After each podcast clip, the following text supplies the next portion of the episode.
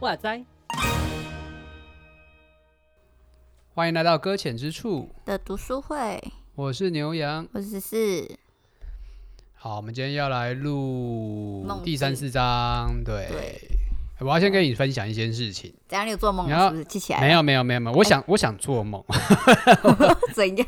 怎么样？不对，我好，我先提这个好了。就是我做梦啊，因为我我我有想要记得我的梦，但我现在发现我有一个状况，不知道是不是年纪大了还是怎么样，就是我、嗯、我的睡觉是分段的。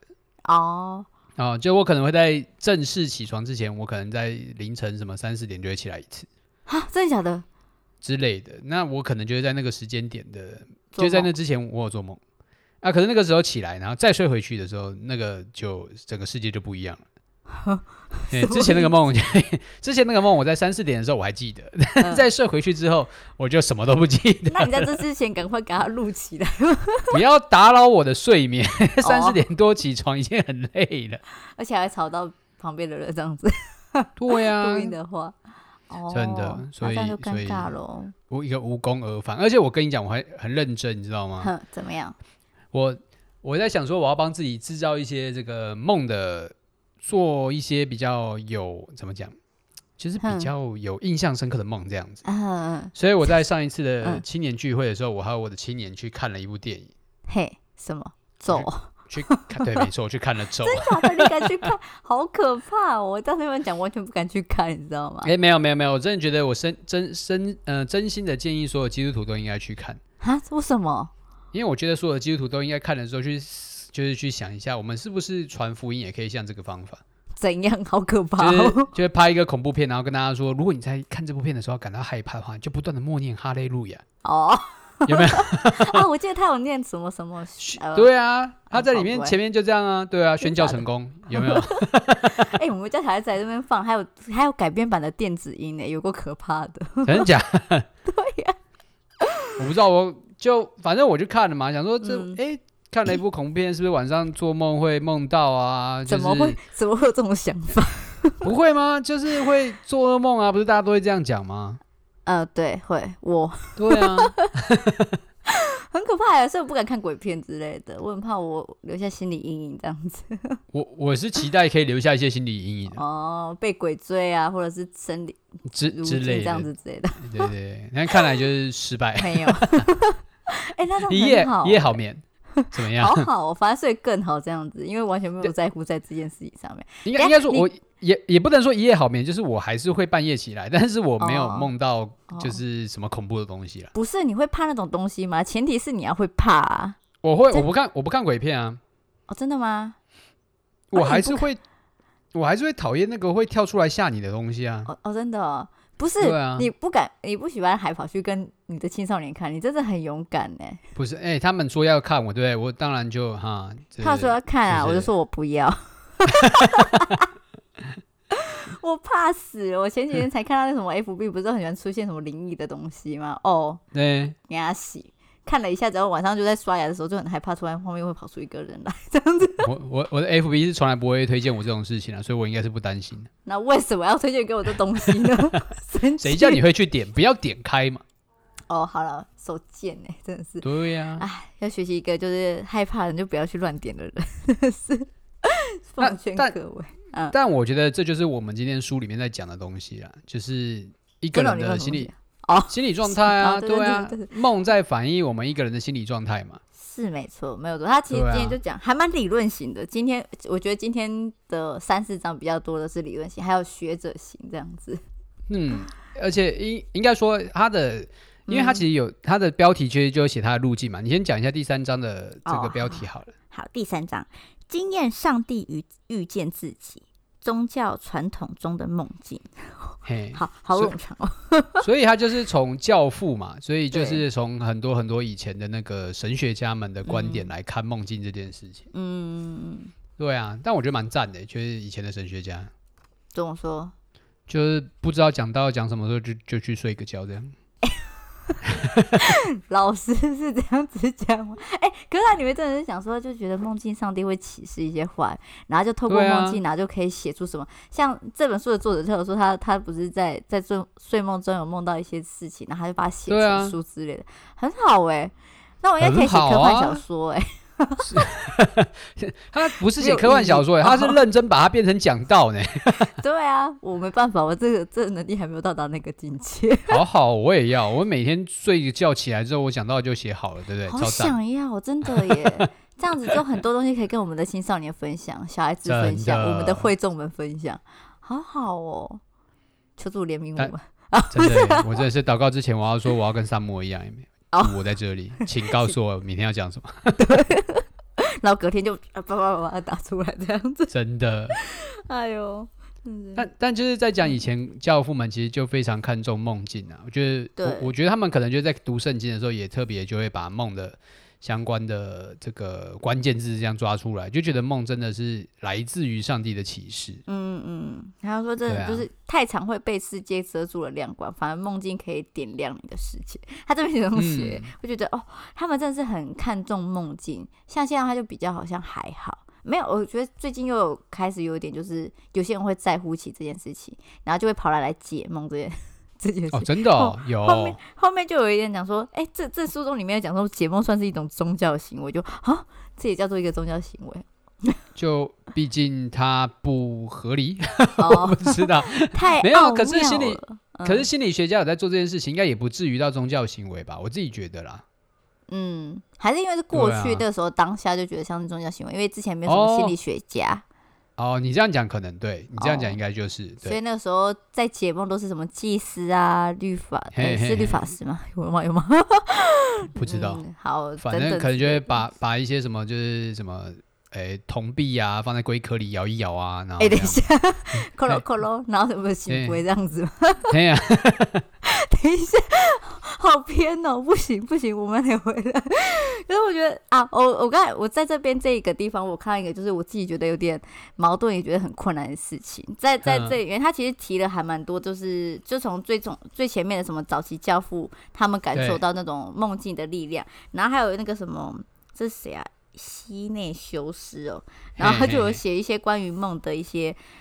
那个什么，他的感受，他就觉得就是刚刚所说，就是他其实就是很像上帝在启示我们那种感受，对，然后就会对我们说话，嗯、然后让我们更多明白上帝在我们生命中要叫我们去成就的事情，或者是明白他我们就是在生命中要我们被医治的哪里等等这些。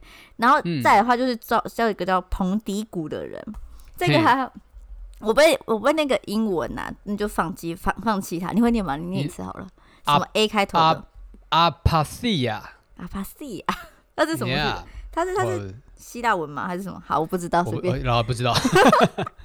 然后他的意思是说内在的平静这样子。嗯。他说我在看这一章的时候，我非常的就啊，内在的平静。他说那个什么，这个不受控制，然后一颗纯洁的心，然后就会感受到我们一个被上帝所爱，然后被充满这样子。然后接下来这上面就觉得还好。他接下写的一个就是说。他把这些，就是他有讲到说，当有人梦到一些什么情感波动太过于的时候，或者是梦到一些负面情绪，就是代表说，其实我们这些梦境要归于暴怒的魔鬼，所以我们应该要避免这些暴怒的情绪带入睡眠。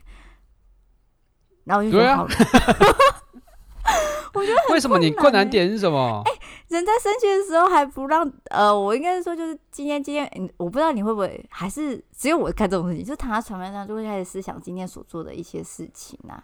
你觉得很气是不是？然后就有时候会想到一些哦，怎么会有那么懊恼的事情发生？然后想说天哪，我应该怎么处理？我就那个时候情绪就来了。然后但是我也我我我必须说，我其实是一个躺在床上就是，只要过没多久，我就会自然入睡的那种很顺利入睡的人，这样子。嗯嗯嗯。所以虽然这样子就是情绪，然后我就想说，这样子我的情绪不是也被带进去了吗？这样子。哦。对。你带着魔鬼入睡。对啊，然后他说啊，他是带着魔鬼入睡，可是这样让我觉得很冲突哎、欸。因为前几个前几个作者说，那个上这个梦境就是上帝给我们的一个恩典，给我们的恩赐，让我们可以跟上帝见面一个方法。其他说这个是让魔鬼入侵的方式，嗯、我就很很嗯，不是嘛？你好好睡觉就是上帝要启示你嘛，就是你在睡前跟萨摩一样嘛。哦，那我不好睡就是魔鬼入侵我就对了。对嘛？你就选一个。哎、欸，哪有人这样子还二选一的？可是这边讲到一个还蛮好笑，就是说其实这这个让我就是突然有想到一件事情，曾经就是他说那个我们其实假假做了噩梦，其实我们早上起来的心情都并不是这么的美丽。然后又想到曾经有一次有一个朋友跟我分享说，他有一天晚上梦见她男朋友外遇这件事情，嗯，然后他起来，然后就看到旁边人就。就很生气，就骂他这样子，超多这种这个案例真的是听到太多了。对啊，我就觉得好可怜哦。然后，然后想说，是不是因为就是早上太过压抑，然后梦中就梦到，然后早上起来再再是这样子，也是一个循环的一个 circle，真的好像无解的感受。嗯，可是这个这个就两方面，一个是我我觉得他有一方面，刚刚那个什么彭迪谷。他在诠释一段经文嘛，oh, 就是经文里面有说过不可含怒到日落。Oh, 对对对，我跳过他，不好意思。我我觉得它是一个很 新的，我我觉得对我来讲，其实起起码是一个新的诠释方法嘛，就是那个日落代表的是睡眠嘛，oh. 不要让你的就是愤怒情绪啊，就到你的睡眠之中。哦，oh. 对啊。那另一方面，你说的就是在白天的时候了，就是你的、oh.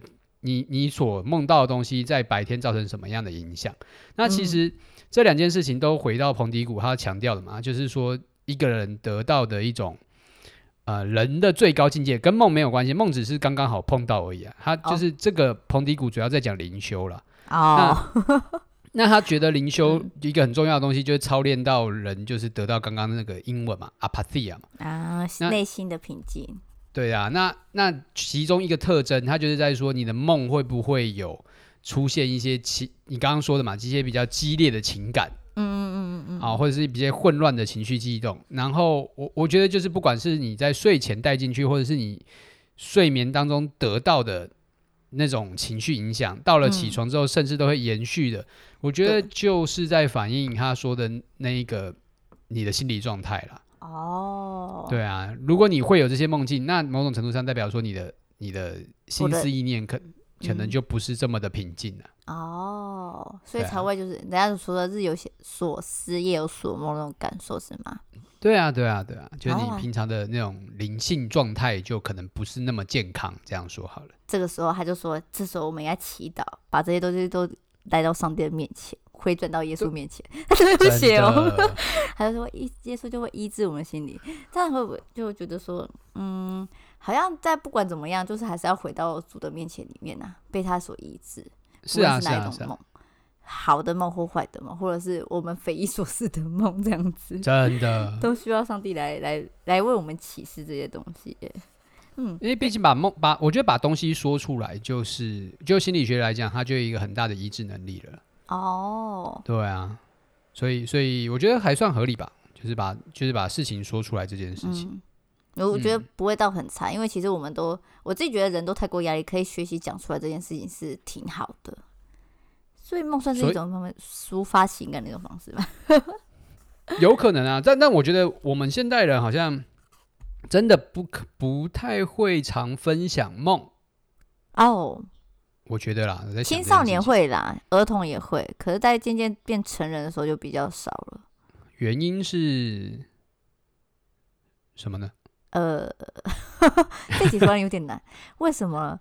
嗯、呃，有时候太太怕啊，那就讲我啊，有可能会担心说别人会不会透过某种认识，就知道我自己内心状况会很混乱。好了，那种感受吗？哦，会吗？OK 啊，有可能啊，有可能啊，对啊，就害怕被看透，对啊，因为在后面的时候，隐私，对啊，到第四章的时候，其实有一点就是在讲类似这种，比较算心理学层面的那种状态了，嗯嗯。嗯有可能啊，我也有可能怕被笑 啊，也有可能啊。比如说我刚我在上上一集讲的 布拉伊，对啊，也有可能啊，对啊，对吧？然后就会觉得很，或者是觉得说太太不知道从何说起吧。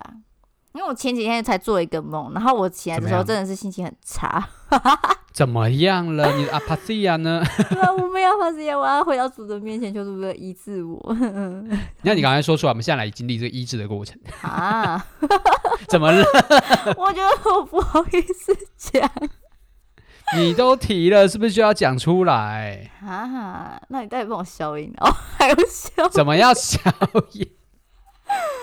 哎呦，我想一下哦。好像我其实梦很几个，好像这个这个比较有印象好了。其实我早上今天还有做一个梦，但是尿尿之后就忘记了。没关系，你就你就说你有印象的。好吧，就反正那时候好像就是有几些人在在在我们家，然后我爸就在跟其他人聊天。嗯，好像好蛮现实的。然后就有我就走下去的时候，就听到我爸在讨论我的事情，然后就讲到说，就是说，嗯、呃。反正就是讲了一些我不想被人家知道的秘密，然后我爸爸就告诉其他人，然后就很难过。为什么我爸爸把这件事情告诉，然后就很不开心。哦、对，嗯，然后后来就醒来了，就醒来了。然后醒来之后就觉得说，然后就醒起来就想说，哈，怎么会这样子？然后后来自己想说，不要那么生气啊，不要那么难过，因为是梦这样子，还是安慰自己，自己催眠自己。对，还是安慰自己说，好啦好啦，也是没事，还这样自己安慰自己哦。然后后来。先先沉淀一下，真的有花时间沉淀一下，然后才起床，然后去做其他事情，然后就有点忘记。嗯、可是可是现在有点就是知道说，我那时候在想说，我到底为什么会梦这个梦？是不是最近有太多就是因为因为我我刚刚有说就是在梦里面是我爸爸把我不想要告诉别人的事情告诉别人，可是这件事情是我只告诉我所亲密的对象，所以我的家人而已。可是却有一个出口，却这只是我只想让我家人知道，可是却有。有一个破口了，被其他我不认识、不熟悉的人知道的邻居而已。然后你，你说你爸就是那个破口这样？对啊。然后，然后，然后那个什么，然后这件事情就在传出去之后，而且你知道邻居的话，在我在我的梦境，邻居就是一个大嘴巴。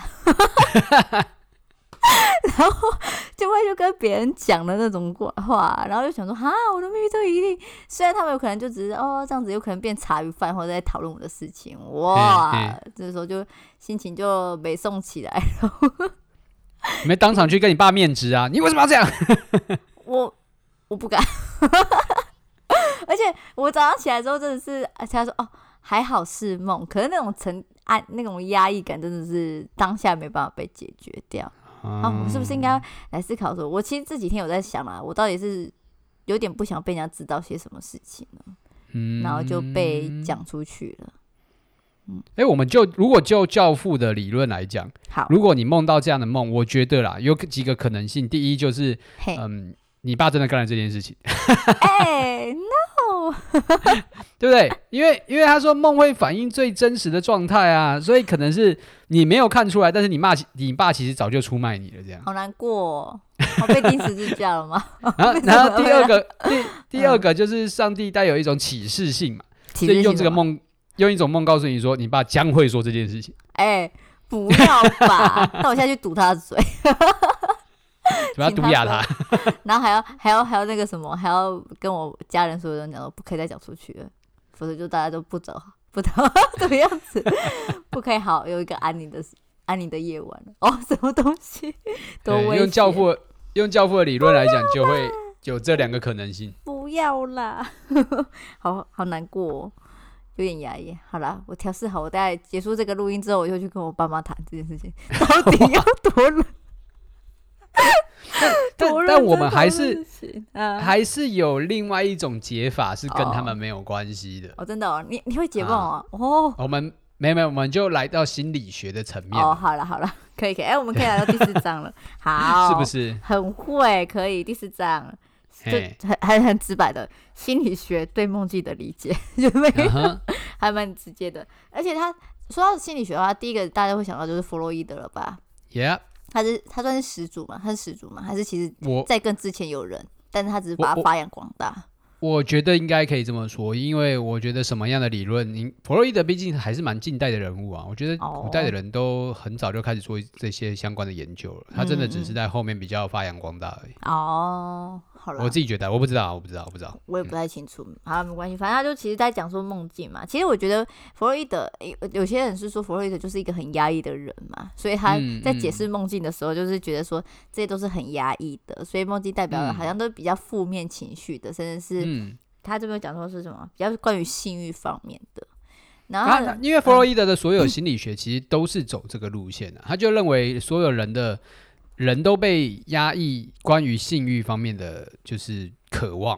哦、oh.，那我我自己觉得这这其实跟整个呃信仰背景或许都有一些关系吧。弗洛伊德本身是犹太人，我不知道他是不是跟基督徒有关系啦。嗯，那那其实基督徒在早早前，我觉得就很长一阵子都是流行那个原罪论嘛。哦，就是那个谁，奥古斯丁，丁还是奥古奥古斯丁？好，奥古斯丁他就很爱那个啊，就是说人的原罪就是很常强调，就是跟是跟性罪就对了。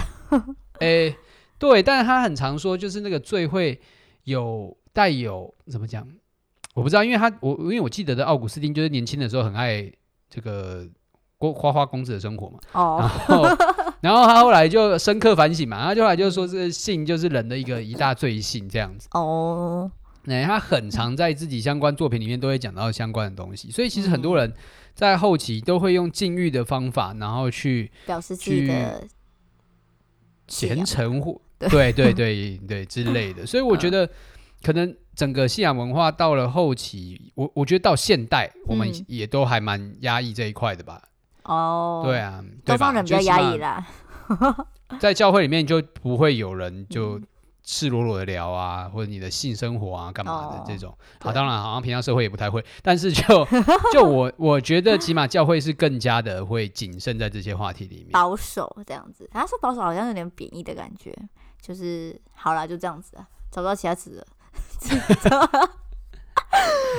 嗯，然后啊，欸、所以我们照弗洛伊德来讲，我们就是压抑了。对，我们压抑啊，我们压抑了什么呢？Yeah.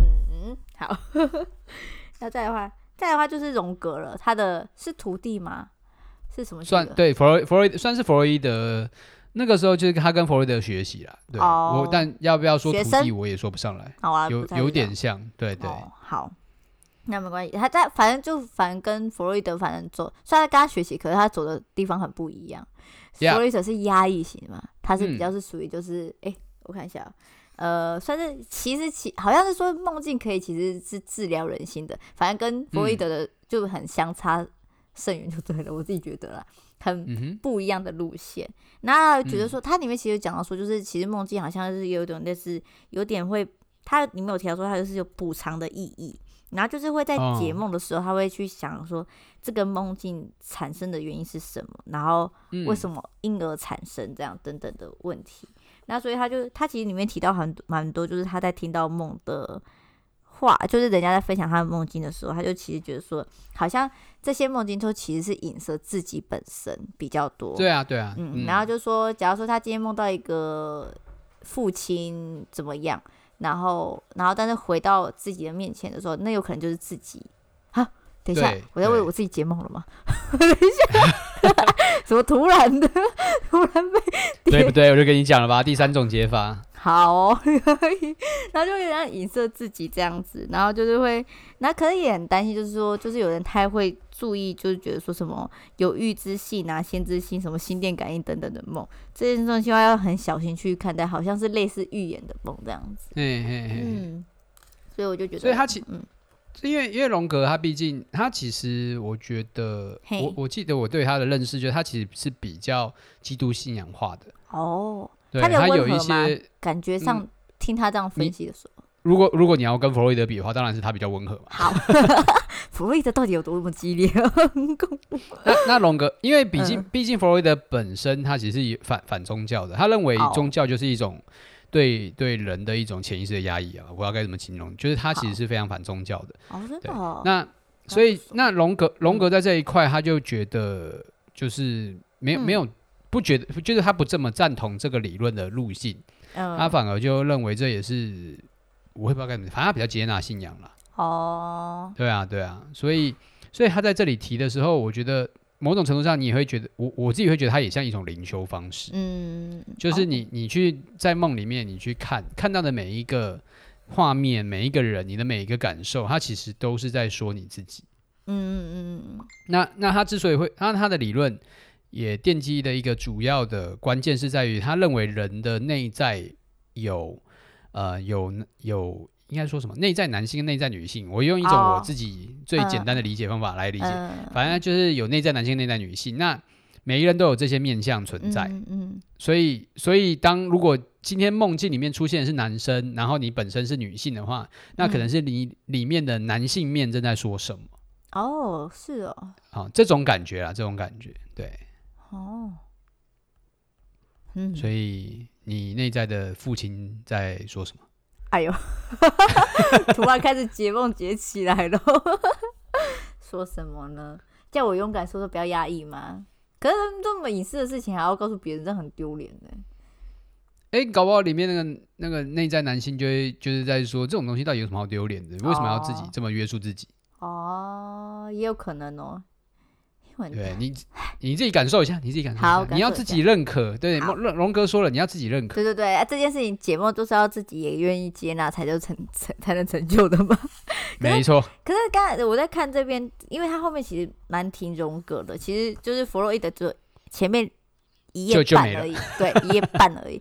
后面都是荣格的荣格在分析这样子，很多年，然后都在讲，所以所以其实这本书的作者就是比较偏荣格这方面的感觉。好，我现在知认识的台湾关于解梦的人，其实都嘛是我知道的，我是说我知道的基督徒、基督教，然后会解梦的人，不外乎都会叫大家最后就会去，就是如果你要真的去学的话，你可能就要去看荣格的东西。哦，真的哦。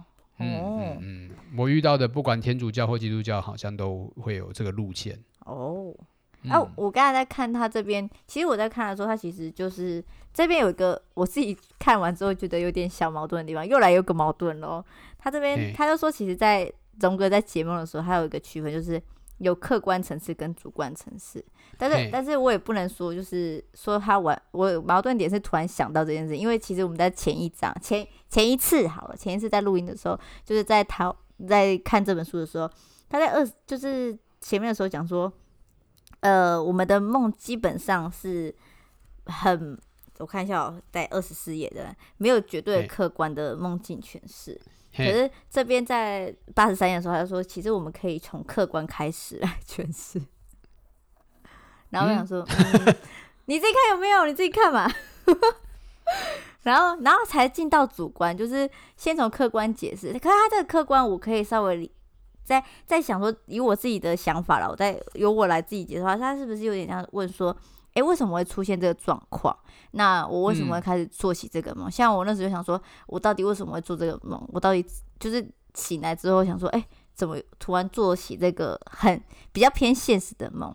然后 这个现实的梦，而不是就是那么奇怪。然后为什么做这个梦之后，他就还想说，那到底这些人事物跟他我所遇到的这些嗯感感受性是怎么样？像我刚才觉得爸爸就是非常的亲密的一个对象，可是他跟邻居讲的时候，就是一个非常不亲密，而且完全没有任何交集的人在讲话的时候，那那带给我的感受是什么？我想说他的客观是不是先从那种先自我。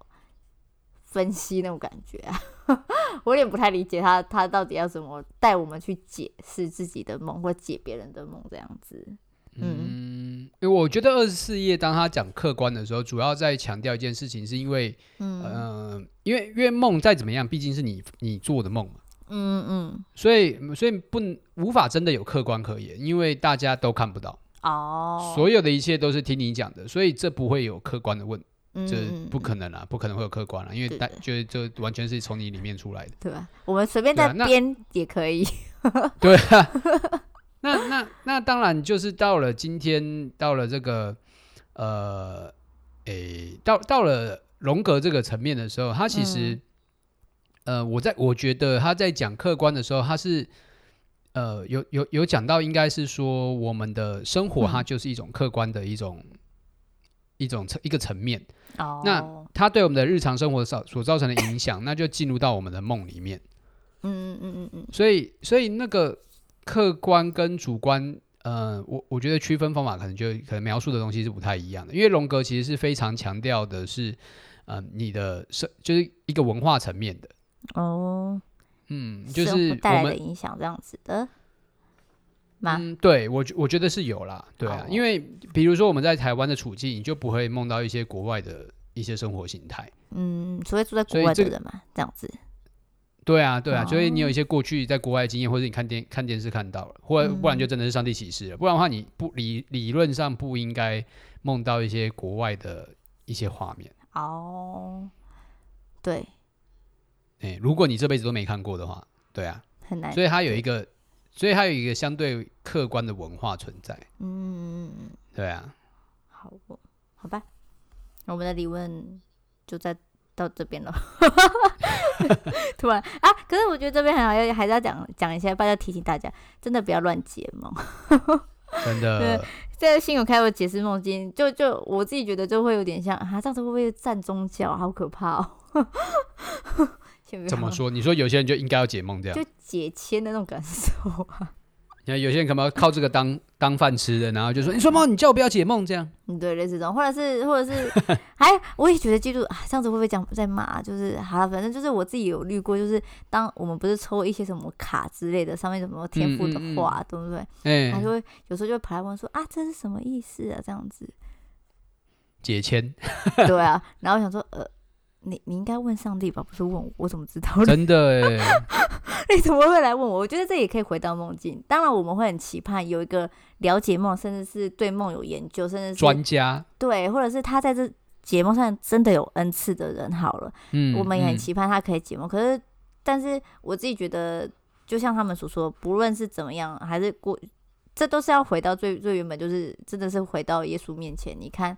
看到回到我们那创造我们主面前之后，你问他说：“为什么我们现在在生命中会做出这个梦？然后甚至是自己是不是也出了什么样的状况？那种感觉是是，对吧？所以解梦，我觉得有一个方法是会让我们更清楚，有可能我们现在遇到了什么问题。可是最重要的是，当我们真的是知道自己在哪里出了问题之后，我们可不可以回到上帝面前？这才是我自己觉得啦，最最。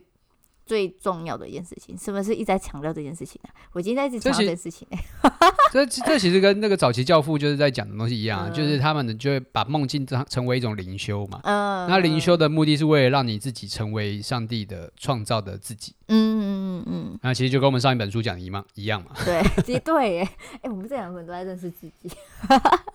对啊，只是层面方方向不太一样。那那其实荣荣荣格的引导其实也是这个路径嘛，就是。嗯所有一切梦中的东西都是在投射自己的形象，嗯嗯嗯，对啊，那也是在，就是说梦也是在帮助你认识你自己啊，嗯，对啊，还蛮棒的，好，可以，但是要记要记得了，对，要记得这是最重要的，很容易就忘记，而且我后来史上最困难，对来说应该是史上最困难的。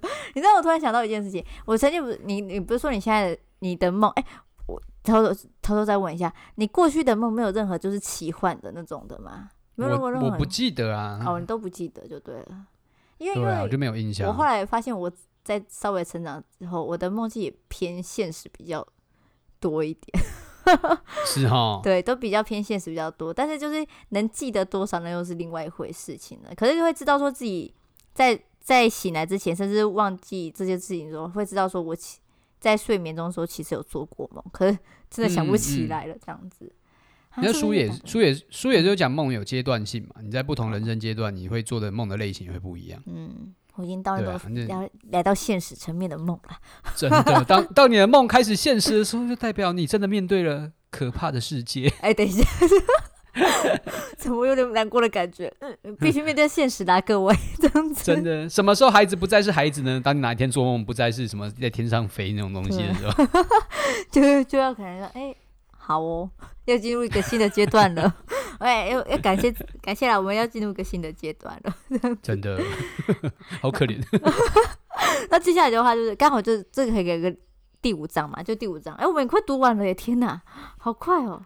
赶快找书哦，救命啊！真的耶！可是第五章真的很多啦，他就是在讲说梦的图像的意义。就像我们哎、嗯欸，这样子是不是我们现在的图像意义就比较是？好了，就很现实层面，到底会有什么样的？嗯，不知道，看了才知道。好吧，看了才知道，大家可以跟我们一起等待哦。嗯哼，OK，好，大家加油！记起自己所做的梦，加油！真的，加油！你可不可能记得，就是在在我们读完这本书之前，想记得起一一一个梦啊？我努力。好，我我也最近在努也努力记一下，其实做很多梦。最近真的是人生太丰富了，很多梦，可都记不起来呢。到底发生什么事情了呢？我大家一起努力迈向那个阿帕西亚了。好，对内心的平静期盼呢？真的，okay, 嗯，好，好了，今天到这边了。好的，那就这样子，拜拜，拜拜啦。